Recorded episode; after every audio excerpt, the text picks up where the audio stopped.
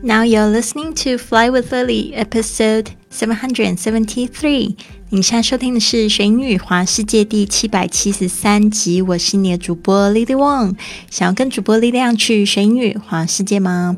那就别忘了关注我的公众微信账号是“学英语环游世界”，还有我的 FB 粉丝页是 “Fly with Lily”。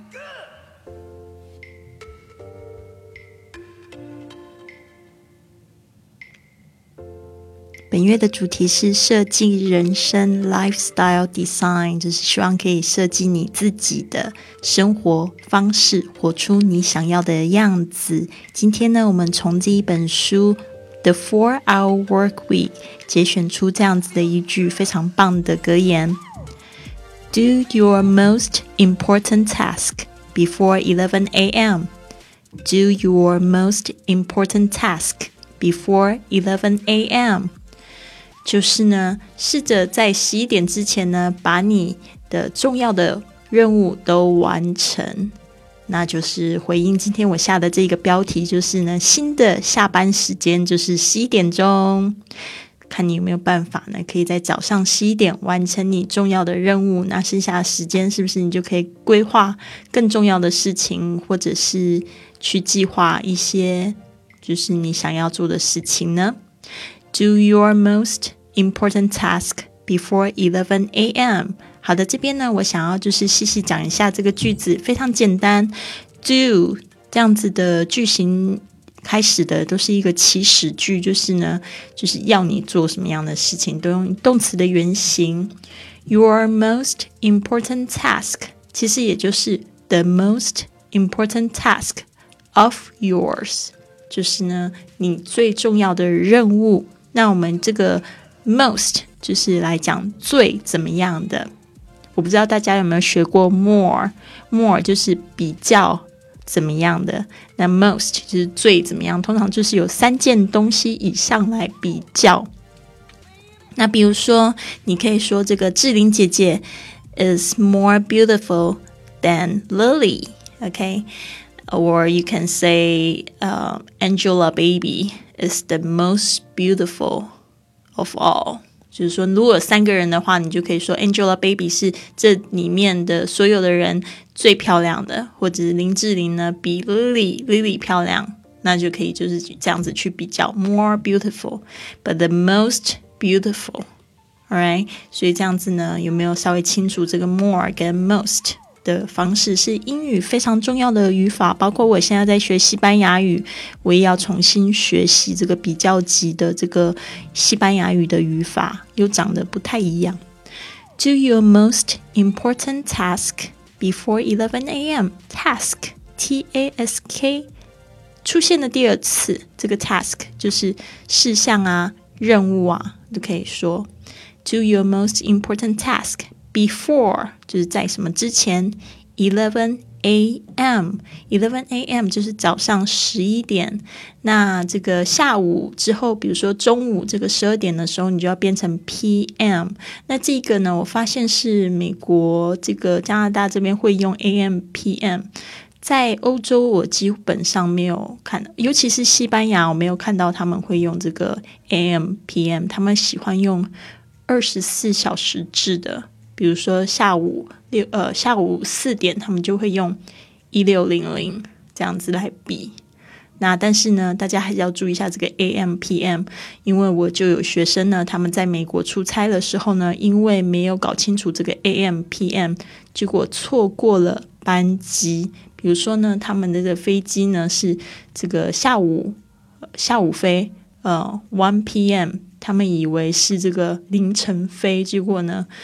到了机场之后呢，飞机就飞走了，好像类似这样的情况，不知道飞机有没有飞那么晚的呢？晚上一点飞好像没有，但是但是就是因为这个 P M A M 搞不清楚的关系，一个早上一个下午没有搞清楚，结果就错失班机了。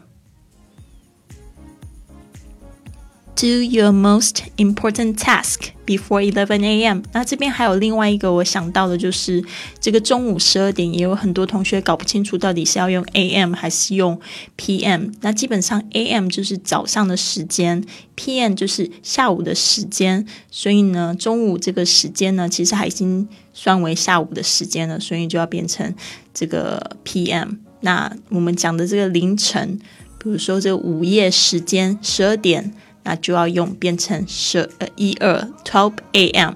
就要变成 a.m. 这个就是在这个中午之前的时间。好的，我们特别来记忆两个单词，第一个就是 most important，important i m p o r t a n t 最重要的 important 的最高级，before 就在什么什么之前，before。Do your most important task before eleven a.m. 希望大家呢都可以把谨记在心呢。其实也不一定是十一点，或许呢早上可能早一点起床，五点半起床，八点就是结束了今天的工作。就主要是最重要的事项，还有包括我们前面这个九月以来讲的一些重点哦，就是说呢，做那些最有效益的工作，然后呢，做那些。就是只花百分之二十时间，可以带来百分之八十效益的工作。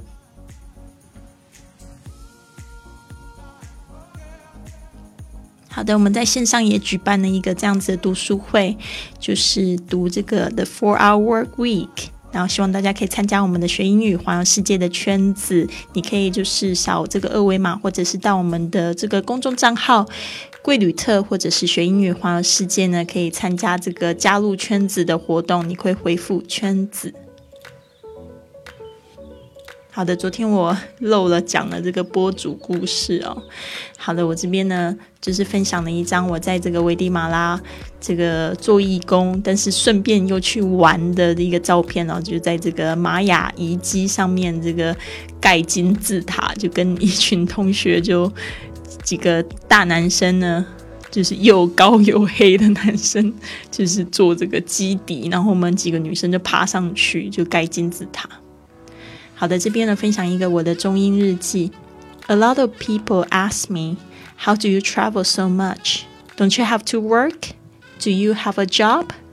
Although I travel so much, I'm still making a podcast once a day providing tons of value and doing promotion for my business partners and sponsors to earn what I need. I think the digital nomad lifestyle is definitely the way to go. Everyone should learn and at least know how this works in order to release themselves from the office and have the time for other more important stuff in your life. 好的，刚才我说的就是呢，很多人问我为什么我总是在旅行，你不用上班吗？而且你有工作吗？ 嗯，这边呢，我想要解释一下。虽然我旅行很多，但是呢，你看我每天仍然做一集播客哦，就是免费的提供很多的价值，而且呢，我也在帮我的生意伙伴或者是赞助商宣传，来赚取这个生活的所需。我认为呢，这个网络游牧民的生活方式呢，绝对是未来生活的一个指标哦，一个走向。每个人呢，至少都要去学习，并且去了解怎么样子去操作。而去从这个办公室里解放出来，并且有更多的时间呢，就可以留给你生命中更重要的人事物。比如说，像我就是一直想要去看世界，想要去学习，想要去用我的这个故事跟经历去鼓舞其他的人。所以我就觉得，如果让我去上班的话，有点太浪费。所以呢，我才真的是去好好的去研究哦。那我们现在在看的这一本书呢，就是我觉得。把很多我想要讲的东西都已经讲得非常好的一本书，因为我也是先看了这本书才开始了这样子的生活形式，所以呢，非常鼓励大家参加我们的这个线上图书会哈。